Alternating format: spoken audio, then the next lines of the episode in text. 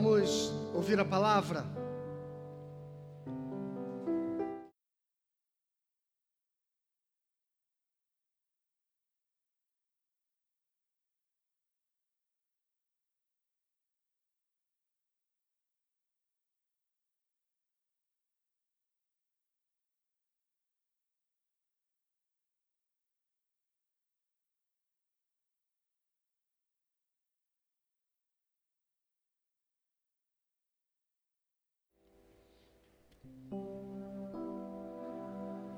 Partir do no capítulo 6, a partir do verso 41.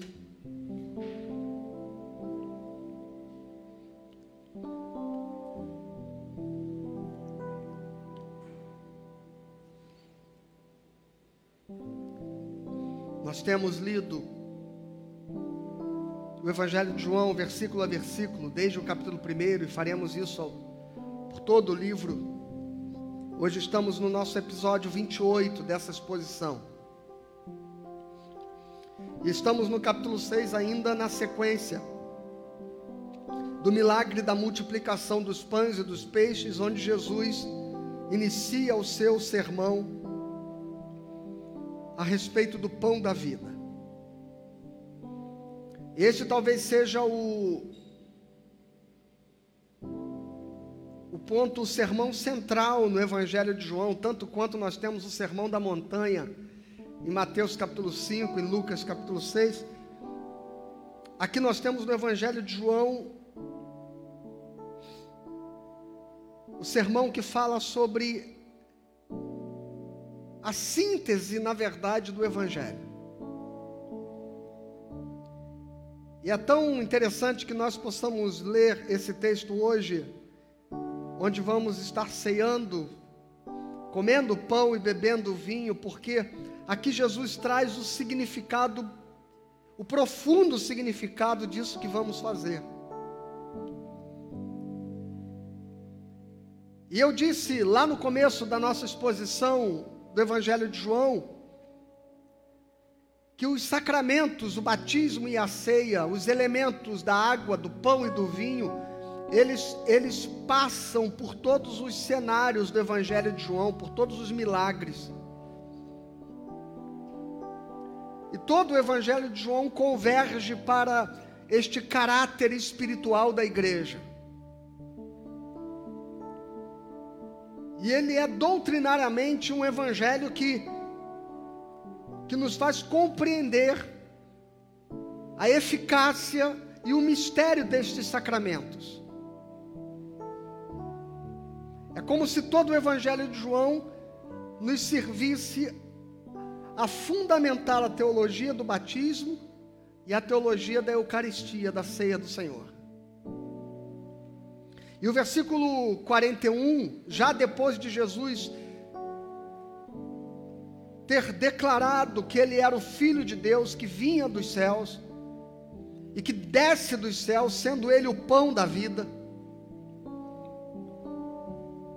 e tendo sido confrontado pelos judeus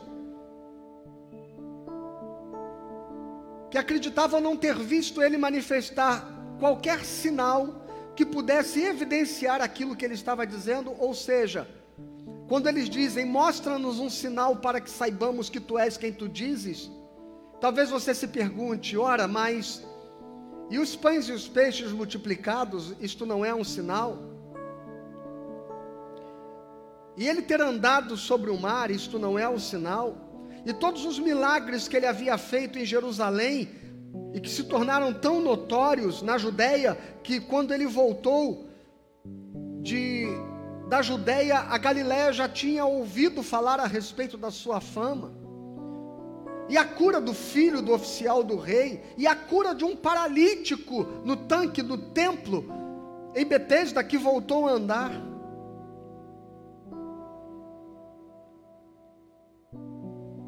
E o fato dele ter revelado-se profeticamente à samaritana. Não bastavam estes sinais e eles diziam: Mostra-nos um sinal de que tu és quem tu dizes, porque o que eles estão dizendo na verdade é que eles podem identificar que alguém que opere milagres que alguém que cure enfermos, que alguém que seja capaz de fazer coisas sobrenaturais, seja alguém que seja conduzido, dirigido e guiado por Deus, mas eles não conseguem compreender como este alguém se declara igual a Deus, provindo da mesma essência, originado na mesma natureza emanado da mesma eternidade.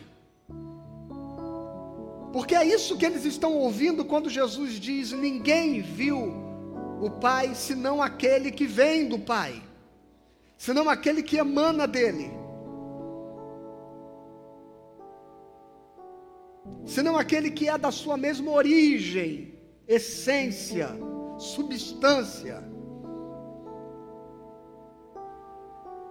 E então eles começam a dizer: a gente entende que levantar paralíticos, que andar sobre as águas, podem identificar um grande profeta.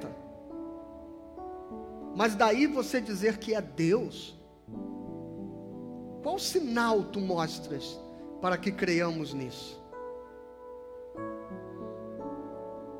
Moisés, ele diz assim: Moisés, pelo menos que era o grande profeta de Israel, pelo menos nos deu o maná, fez que desceu dos céus e alimentou, e Jesus diz: aquele maná era apenas uma sombra passageira.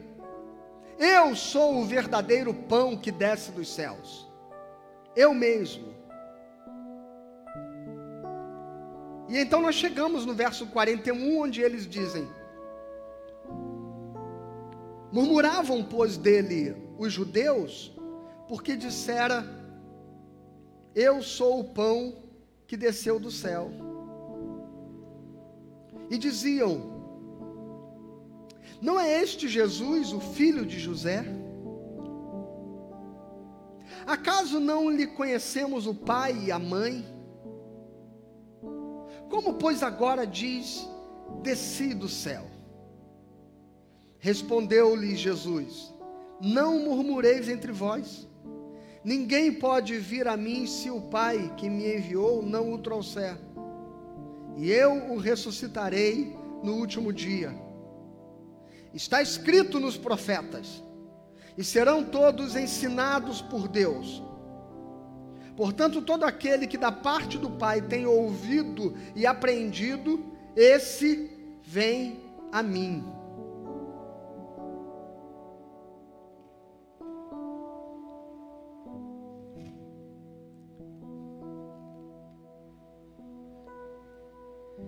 Vamos ao primeiro fragmento? Antes disso, vamos orar. Pai, no nome de Jesus, eu te peço que nos dê sabedoria, iluminação e direção nesta manhã, para que nós, ao ouvir a tua palavra, possamos nela crer e compreender, e que sejamos achados entre esses que foram trazidos a ti pelo Pai. E estes serão ensinados.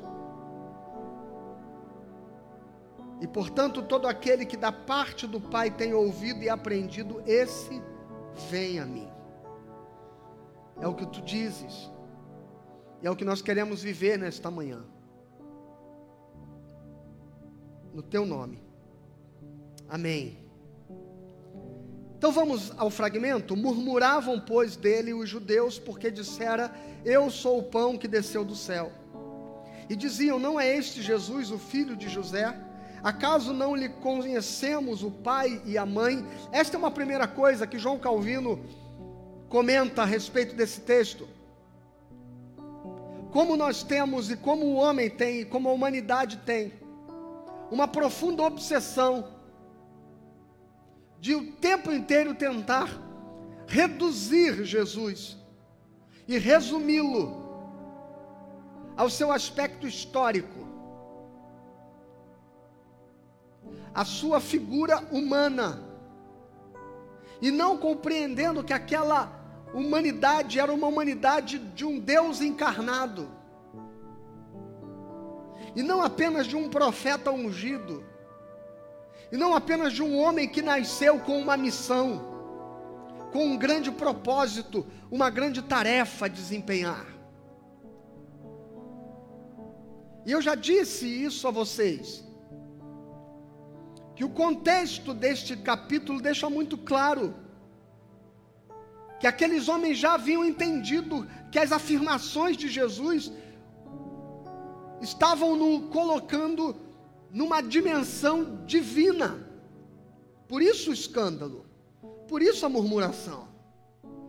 Porque tivesse Jesus se manifestando e se apresentando apenas no, na perspectiva de ser o Messias político, o Messias libertador das opressões terrenas e temporais de Israel, eles não estariam escandalizados. O povo de Israel aguardava ansiosamente este Messias.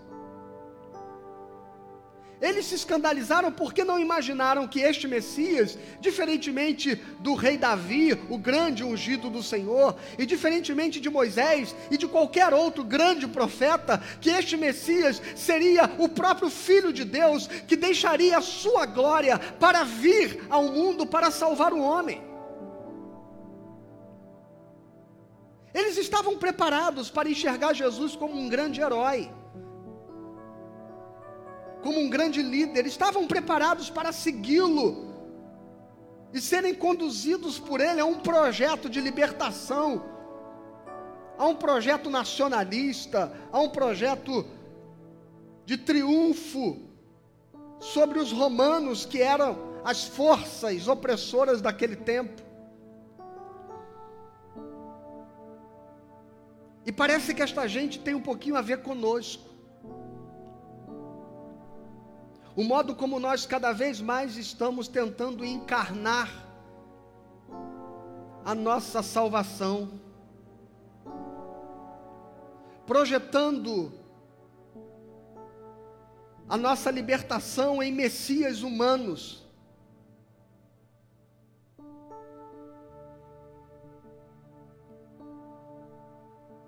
Série que tem feito sucesso na, na Netflix chamada The Boys, que fala sobre vários super-heróis, que na verdade vão se revelando seres com segundas intenções, corruptos, corrompidos, manipuladores, que se utilizam dos poderes que têm e dos poderes que lhes são conferidos pela admiração, pela fé, pela expectativa das pessoas, para na verdade realizarem seus próprios projetos de poder. Homens imperfeitos, perversos, cruéis, homens que subvertem aquela nossa ideia do super-herói que é sempre aquela figura de boas intenções, de grandes e nobres motivações, de um altruísmo invejável. E esta série tem escancarado que estes nossos heróis humanos são uma grande ilusão do nosso desespero.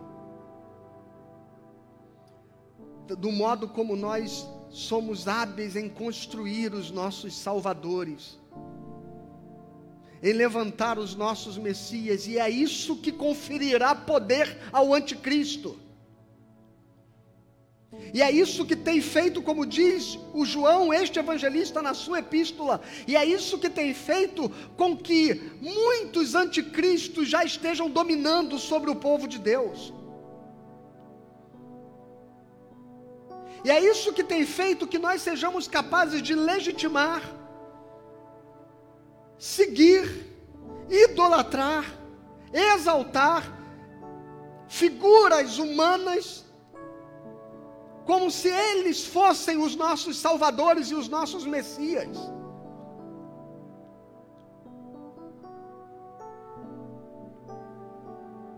E nós vamos então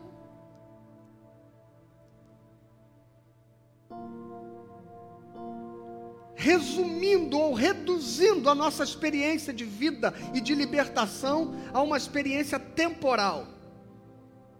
E cada vez mais ela deixa de ser poderosa, transcendente, sobrenatural, para se tornar alguma coisa apenas política, apenas social.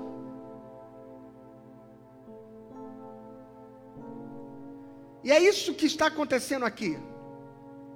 E João Calvino diz: eles não conseguem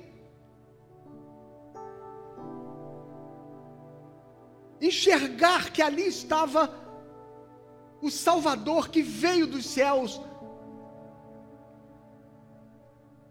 o Verbo que se fez carne e habitou entre nós o Filho de Deus que ele entregou e deu ao mundo para que todo aquele que nele cresce não perecesse, mas que tenha vida eterna. Veja, é vida eterna, e esse é o tema deste fragmento de texto: a eternidade. Um projeto de salvação de Deus que transcende as nossas expectativas, as nossas necessidades e as nossas lutas temporais as forças que Jesus veio vencer e triunfar.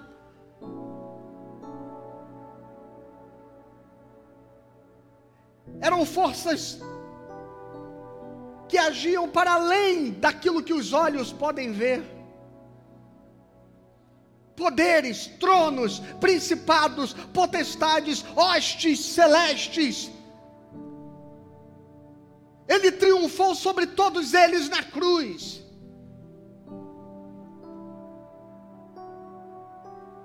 e havendo-os envergonhado publicamente, cravou na cruz o escrito da dívida que era contra nós, que nos era contrária. Esta obra eterna, esta obra espiritual, que não apenas nos liberta das nossas dores temporais, mas que nos dá vida eterna. Esta obra não podia ser operada por qualquer homem, porque todos pecaram e todos igualmente careciam da graça de Deus e foram destituídos da sua presença e da sua glória. Quem poderia tornar-se mediador de um pacto, de uma aliança? entre Deus e os homens, sendo este mais um homem caído e escravizado no pecado. Então Deus assume a mediação, porque ela não podia ser feita de nós para o alto, então ela foi feita do alto para a terra.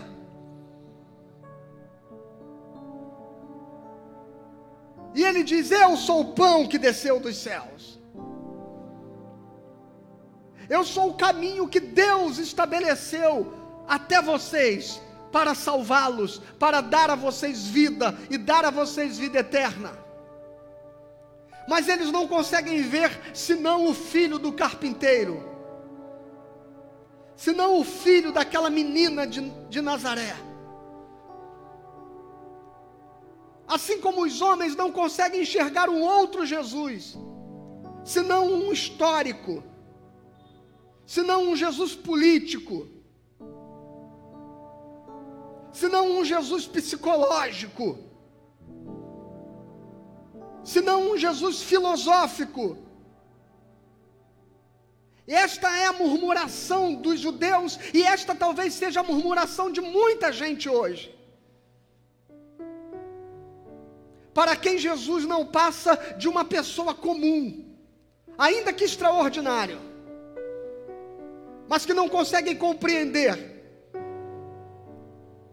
que Deus deixou a sua glória, encarnou-se na figura do seu filho para morrer na cruz pelos seus pecados. Esta obra mística, transcendente, poderosa, sobrenatural, ela não é compreendida. E por que não é compreendida? O verso 43 responde.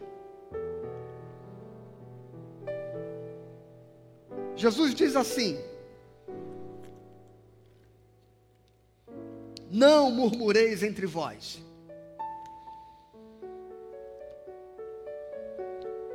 Ninguém pode vir a mim se o Pai que me enviou não o trouxer. E eu o ressuscitarei no último dia. Está escrito nos profetas. E, ter, e serão todos ensinados por Deus. Portanto, todo aquele que da parte do Pai tem ouvido e aprendido, esse vem a mim. Aqui está a resposta. Por que não entendem? Por que não compreendem? porque duvidam, porque o reduzem a mero homem, porque o reduzem a mero carpinteiro, porque não o enxergam como o pão do céu, como filho de Deus, como a salvação eterna. Porque Jesus está dizendo: não murmureis. É como se ele dissesse: não percam o tempo de vocês tentando entender aquilo que vocês jamais entenderão. Não tentem gastar a sua filosofia, sua psicologia, sua antropologia. Não tentem gastar os seus recursos racionais. Não tentem aplicar todos os preceitos epistemológicos da vossa ciência para tentar compreender quem eu sou, porque isso está fora da capacidade de vocês. Porque ninguém pode vir a mim se o Pai não o trouxer. E os profetas, quando ele diz aqui, os profetas disseram, esta frase que está aqui, serão todos ensinados por Deus, é especificamente uma frase de Isaías, capítulo 54, versículo 13 que Jesus está aqui reproduzindo, e serão todos ensinados por Deus. Portanto, todo aquele que dá parte do Pai, portanto, todo aquele que dá parte do Pai, um, a compreensão da salvação, a compreensão da natureza de Cristo, a compreensão da sua glória, da sua divindade, da obra redentora, ela não nasce da razão humana para encontrar Deus, ela nasce de Deus para encontrar o homem. Esta compreensão vem de Deus a nós. E apenas aqueles que têm ouvido e aprendido do Pai, esse vem a mim. Esse vem a mim. Porque este recebeu do Pai a revelação. Nós somos totalmente dependentes de um Deus que nos ache. Porque se Ele não nos achar, nós não podemos achá-lo. E tem gente que diz: Eu encontrei Jesus. Não, você não encontrou Jesus. Você foi achado pelo Pai. E havendo sido achado pelo Pai, você foi a Cristo. Porque qualquer que o Pai não trouxer a mim, não pode vir a mim, é o que Jesus acaba de dizer. E aqui tem uma coisa muito interessante, que significa você entender que você precisa ser conduzido a Cristo. E o problema é que muitas vezes nós queremos guiar os nossos os passos que faremos para chegar a Jesus. Nós queremos estabelecer qual é o meio, qual é o modo. Nós queremos fazer a nossa própria agenda e a nossa própria escalada de conhecimento para chegar a Deus. Tentamos ser aquilo que foram os dias os chamados gnósticos. Homens que durante muito tempo acreditaram que o conhecimento que eles adquiriam podia fazê-los chegar ao mistério.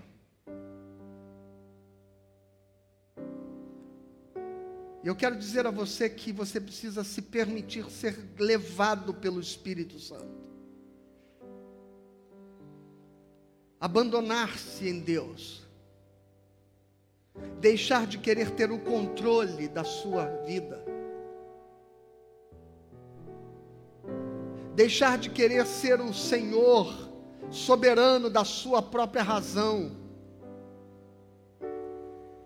E se e se derramar no mistério. Jesus diz: Não que alguém tenha visto o Pai, salvo aquele que vem do Pai. Este o tem visto. Verso 47. E em verdade, em verdade vos digo: quem crê em mim tem a vida eterna. Eu quero destacar um aspecto aqui também pontuado por João Calvino, que começa no versículo 44 e vai aqui até o versículo 47, quando lá no versículo 44 Jesus diz: Ninguém pode vir a mim se o Pai que me enviou não o trouxer, e eu o ressuscitarei no último dia. E aqui no verso 47 ele diz: Em verdade, em verdade vos digo: quem crê em mim tem a vida eterna. É preciso que você entenda, e isso está exposto em todo o Evangelho de João.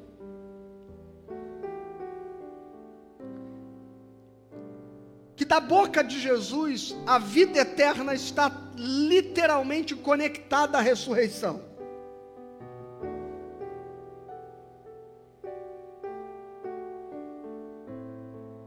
Portanto, só há um modo de alcançar a vida eterna: é entender que em Jesus alcançaremos a ressurreição. Aquele que o Pai traz a mim, eu o ressuscitarei no último dia. E quem crê em mim tem a vida eterna. Esta mensagem vai aparecer de novo, alguns capítulos à frente, quando Jesus ressuscita Lázaro. E ele diz: Quem crê em mim, ainda que morto, viverá. E quem vive e crê em mim, não morrerá eternamente. E esta eternidade não é uma vida como um espectro, como um ente espiritual que vaga em dimensões diversas da existência, como algumas crenças propagam. E esta vida que se dá após o morrer, não é o desincorporar-se, e nem é o reencarnar-se, é o ser ressuscitado num corpo de glória, tal qual Paulo registra na carta aos Coríntios, no capítulo 15. Eu o ressuscitarei. Tenham esta esperança, diz o apóstolo Paulo, que no último dia, ao soar a trombeta, os mortos em Cristo ressuscitarão. E ele expõe a teologia da ressurreição, dizendo que esta ressurreição é num corpo glorificado. Segundo as primícias daquele que ressuscitou dentre os mortos, quem? Jesus Cristo. No Antigo Testamento, mortos ressuscitaram. No Novo Testamento, Lázaro ressuscitou. A menina que Jesus toma pela mão e diz: Talita cume, ela ressuscitou. O filho da viúva de Naim foi ressuscitado. Quando Jesus expirou na cruz do Calvário e morreu, a Bíblia diz que sepulcros se abriram e muitos mortos naquele momento saíram da sepultura. Chega a ser difícil, eu estou aqui emocionado, imaginar a glória desta ressurreição, mas esta ressurreição é uma ressurreição temporal. E é isso que está exposto aqui no versículo 48. Eu sou o pão da vida. Vossos pais comeram o manar do deserto e morreram. Este é o pão que desce do céu, para que todo que nele comer não pereça. Eu sou o pão vivo que desceu do céu, se alguém dele comer, viverá eternamente. E o pão que eu darei pela vida do mundo é a minha carne. Aleluia! O que Paulo está dizendo é que a ressurreição da eternidade é segundo as primícias daquele que ressuscitou dentre os mortos, que não são os mortos do Antigo Testamento, nem Lázaro, nem o filho da viúva, nem a menina Talita comi, que Jesus a levanta, nem aquela multidão de mortos que saíram das sepulturas no dia da crucificação. O, as primícias da ressurreição é o corpo glorioso com o qual Cristo ressuscitou, com o qual ele se tornou superior a todos os limites da matéria, com o qual ele se manifestou aos discípulos e disse: Toca em mim, e veja que isto não é um espírito, isto é um corpo. E ele foi visto e foi tocado. E ascendeu aos céus diante dos olhos de toda aquela multidão. Porque a vida eterna não é não uma dimensão de um espectro espiritual. A vida eterna não é ectoplasma A vida eterna não é comer um pão que depois de comê-lo morreremos. Jesus diz: os vossos pais presenciaram o milagre de comer um pão no deserto, mas eles morreram depois disso. Lázaro ressuscitou e morreu. A vida eterna não é o reencarnar, não é herdar um novo corpo que morre, que perece. A vida eterna é herdar um corpo glorioso, segundo o modelo de Cristo, e conforme ele subiu e ascendeu e transcendeu as dimensões da matéria para as dimensões do mundo espiritual, assim nós o veremos transcender de volta, porque ele voltará e naquele dia todos os mortos em Cristo ressuscitarão e terão vida eterna num corpo que será como o dele. E este evangelista João, que aqui nos escreve, ele diz: Filhinhos, ainda não é manifestado o que havemos de ser, mas quando ele se manifestar, nós seremos semelhantes a ele, porque assim como ele é, nós também o veremos. Esta é eternidade. Não é uma lembrança.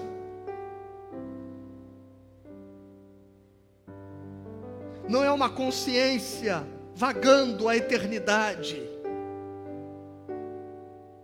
Não é uma resistência de um pão que se come e se morre, como o reencarnar-se é o ressuscitar dos mortos, para sempre e sempre e sempre viver a glória de Deus.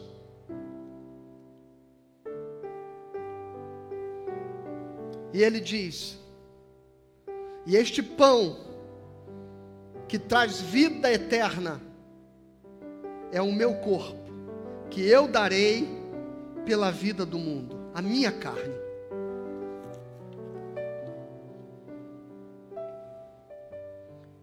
A minha carne,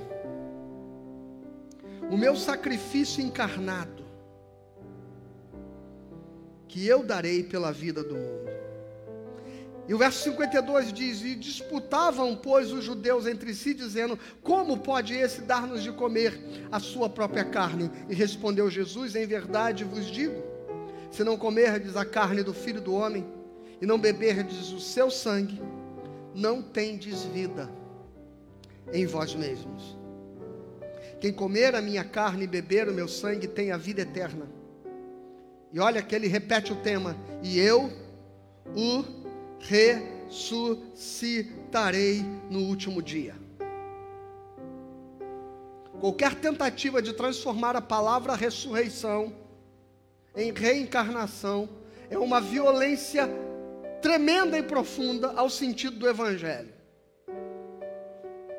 E talvez por isso João esteja usando uma expressão que qualifica essa ressurreição: eu o ressuscitarei no último dia. Ou seja, eu o ressuscitarei na consumação da história.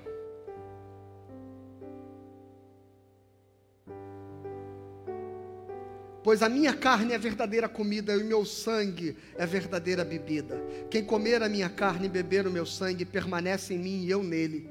E assim como o Pai que vive me enviou, igualmente eu vivo pelo Pai, também quem de mim se alimenta, por mim viverá. Este é o pão que desceu do céu em nada semelhante àquele que os vossos pais comeram e contudo morreram. Quem comer este pão, que sou eu, viverá eternamente. Estas coisas disse Jesus quando ensinava na sinagoga de Cafarnaum. Meu irmão, a vida eterna não se conquista por nenhum rito religioso. A vida eterna, a salvação não se conquista por nenhuma prática religiosa institucional. A salvação não se conquista por nenhum culto prestado, por nenhum sacrifício feito, por nenhuma obra realizada com esmero a salvação, a vida eterna se conquista apenas se nós deixarmos a mensagem da cruz entrar no nosso ser,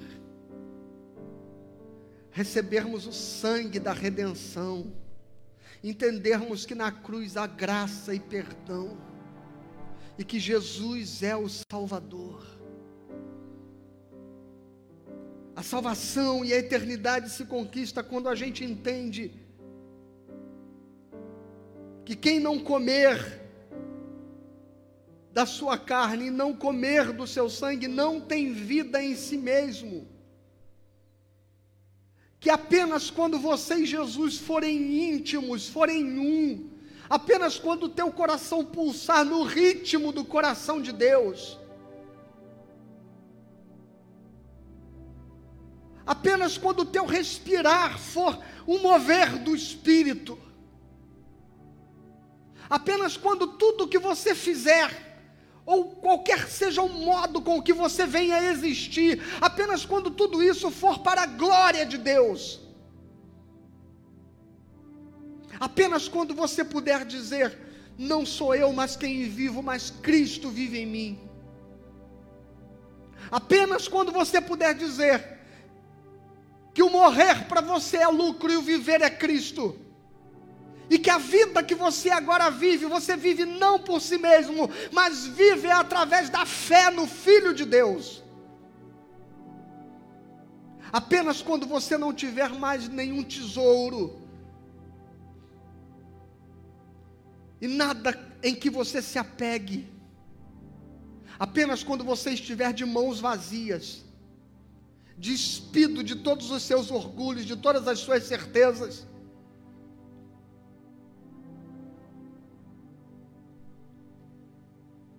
Apenas quando você entender que a, depende exclusivamente de ser absorvido por Cristo, de ser envolvido na Sua glória, Apenas quando, olha o que ele diz no verso 57, assim como o Pai que vive me enviou e eu vivo pelo Pai, assim como a minha vida é uma extensão na vida do Pai, também quem de mim se alimenta, por mim viverá, apenas quando a sua vida for uma extensão da vida de Cristo.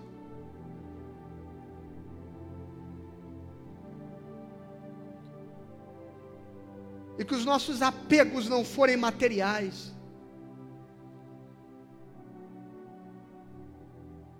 E que as nossas certezas não sejam dadas porque nós nominalmente nos fazemos membros de uma religião ou de uma instituição, mas apenas quando Cristo for verdadeiramente a nossa vida, o nosso ar, a, a, a água que bebemos, o pão que comemos, tudo aquilo que dá sentido, propósito, significado a nós, quando Jesus Cristo for algo que você não consegue viver sem dizer este nome precioso, que não te emocione ao falar a respeito dele, ao perceber o que ele fez por você, apenas quando Cristo for tudo que você tem e mais nada for importante para você, apenas aí você terá comido do seu pão pão, bebido do seu sangue, e você terá a vida eterna.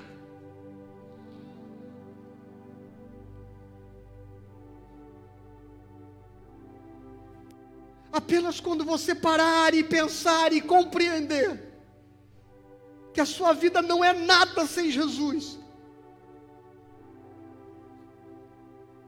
E quando eu olho a minha história e pergunto: o que eu seria sem Jesus Cristo?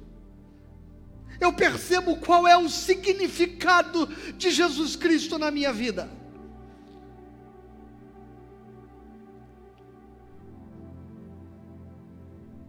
E quem vive por Ele, este come do pão, bebe do sangue, porque não é Ele mais quem vive, mas é Cristo que agora domina a sua existência. E é por isso que Paulo diz: não coma deste pão e não beba deste cálice sem que você tenha consciência do compromisso que está neste gesto assumido. Que Deus abençoe você. Que Ele te ensine, como disse o profeta Isaías, que você ouça e aprenda, e que você possa vir a Cristo, e que você possa comer e beber do seu corpo e do seu sangue. Porque se esta decisão ainda não te levou a ter este compromisso de relacionamento com Cristo e com a sua comunidade, porque este é um dos modos de você fazer parte deste corpo. Paulo diz que a igreja é o corpo. E não há como ser de Jesus e viver em Cristo sem desejar a comunhão do corpo, sem fazer parte dele. Seja bem-vindo, porque se você entende esta palavra nesta manhã, é porque você foi achado por Deus e pertence a Ele. Aleluia.